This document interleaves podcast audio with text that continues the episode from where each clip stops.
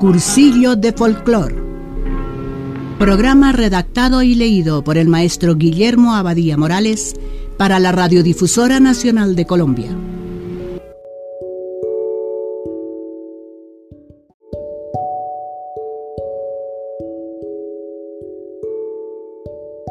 Reanudo el capítulo del habla popular con el tema giros locales, que son las locuciones, motes, interjecciones y frases características de cada región.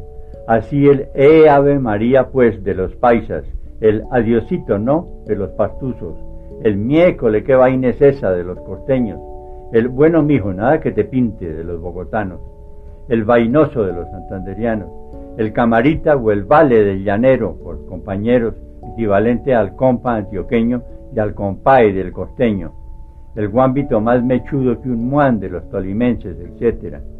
Contracciones son las limitaciones de los vocablos, recortes o supresión de desinencias, sílabas o letras iniciales, intermedias o terminales que se verifican en el habla popular, ya que por estar subentendidos, por comodidad y rapidez en la locución, por juzgarse innecesarias o por corruptela idiomática en el uso popular, que es el caso más frecuente. Los ejemplos son también numerosísimos, pero citaremos unos pocos. Si tal bien puay, tate puay, dicen en Boyacá, para indicar si estás bien por ahí, quédate por ahí. Vamos a comer arroz con coco, dicen en la costa. Pantier, por para anteayer, dicen los antioqueños. Ahora sí que estoy canso de traerle, por ahora sí que estoy cansado de traerle, dicen en Cundinamarca.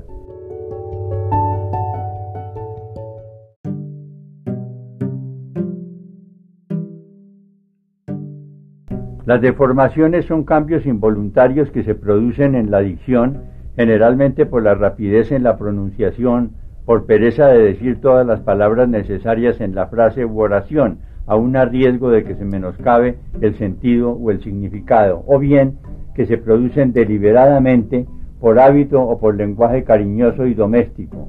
Ejemplos: Sipa por Zipaquirá, Faca por Facatativá, Profe por profesor, Graviel por Gabriel, Secre por secretaria, Cito por pobrecito, Auto por automóvil, Micro por microbús o por micrófono, Radio por radiograma o por radiófono, Satisfacción por satisfacción, Pasque por parece que, Tiricia por ictericia, Rematiz por reumatismo, Broncomonía por bronconeumonía, Oír por oír, siguiendo la forma clásica.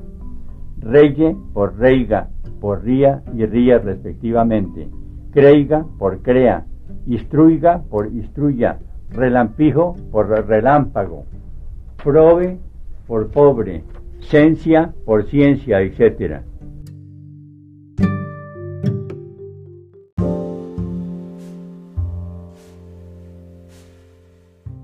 Tesis sexta. Cuentos, fábulas, leyendas, novelas, cachos o chascarrillos. Cuentos son la narración oral denominada literatura oral y a veces consignada en lo escrito, de lo que relatan los campesinos en forma elemental. Relate llaman a sus narraciones en Cundinamarca y Meta, y en el lenguaje en que ellos se comunican, habla popular, a veces estructurados en forma literaria por escritores profesionales, pero que han sabido conservar el léxico, los giros típicos y la sintaxis característica en los diálogos del lenguaje regional para mantenerse dentro del ámbito folclórico. Son numerosos los autores nacionales de consideración, muy prestigiosos algunos en este género, don Tomás Carrasquilla, don F. Gómez, Julio Posada R., Benigno A. Gutiérrez, Arturo Escobar Uribe, Agustín Jaramillo Londoño, Rafael Jaramillo Arango, Euclides Jaramillo Arango, Manuel Mejía Vallejo, Nicanor Velázquez, Rogerio Velázquez, Noel Ramírez, Juan C. Hernández, Misael Devia y otros menos puristas en su léxico típico a causa de que involucran las narraciones del léxico folclórico con textos de índole retórica y el caduco estilo de lo que se llamó lenguaje florido.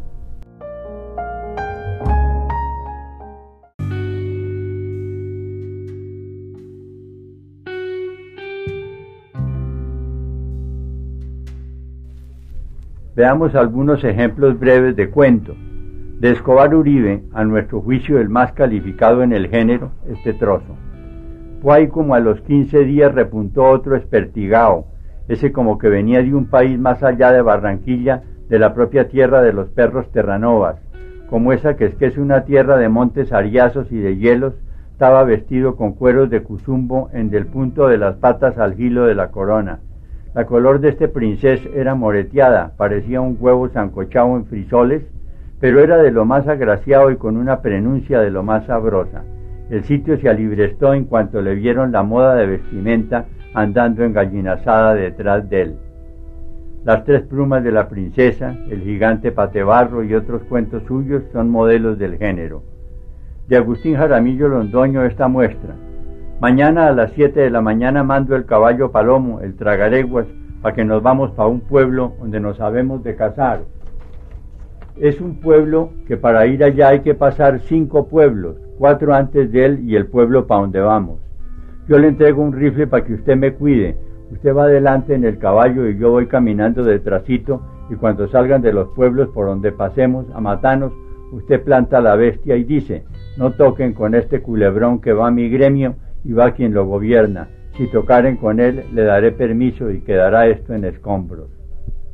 La recopilación llamada Testamento del Paisa es quizá la más completa colección del género.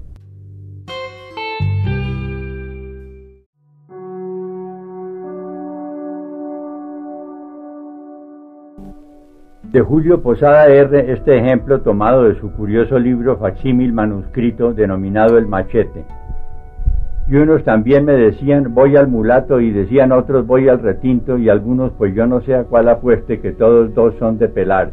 Llene fetico a lindo que zumbaban esos colis y como yo mantenía el mío como una barbera que trozaba pelos al aire y tan limpio como una plata, con el sol relampaguceaban que parecían dos hojas de la pura candela y era la primera vez que la jugábamos a todo el sol, hasta ese negro también echaba luces, brillante, brillante como charol, y con esa agilidad de él como con resortes, y de pronto blanqueaba los ojos y la dentadura entre la boca tan colorada con cierta sonrisa que ni me parecía fea su cabeza, manquera con el pelo tan pasudo que parecía toda llena de cucarroncitos, y con aquel descanso y esa tranquilidad tan grandes que es decir, y como que nos tirábamos enteramente pa' partirnos, con toda gana, rompernos el hule, a la cabeza y a trozarnos por el estómago y a sacarnos el corazón para el otro lado el espinazo y a sacarnos las tripas y nos aventamos con la berriondera más grande que parecía de verdad que nos aborreciéramos y que no nos podíamos ver y que íbamos a determinar quién de los dos quedaba.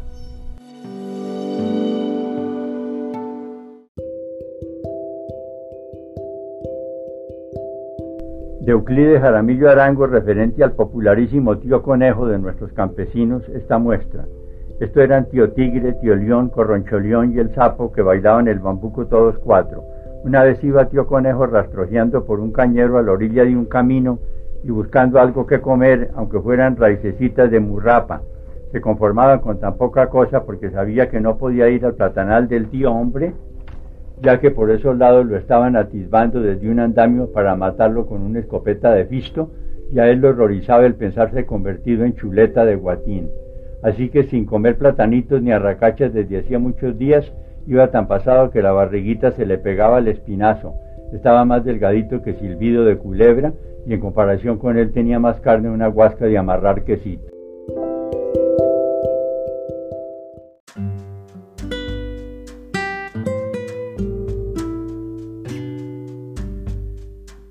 Gracias por su atención a estas divulgaciones folclóricas.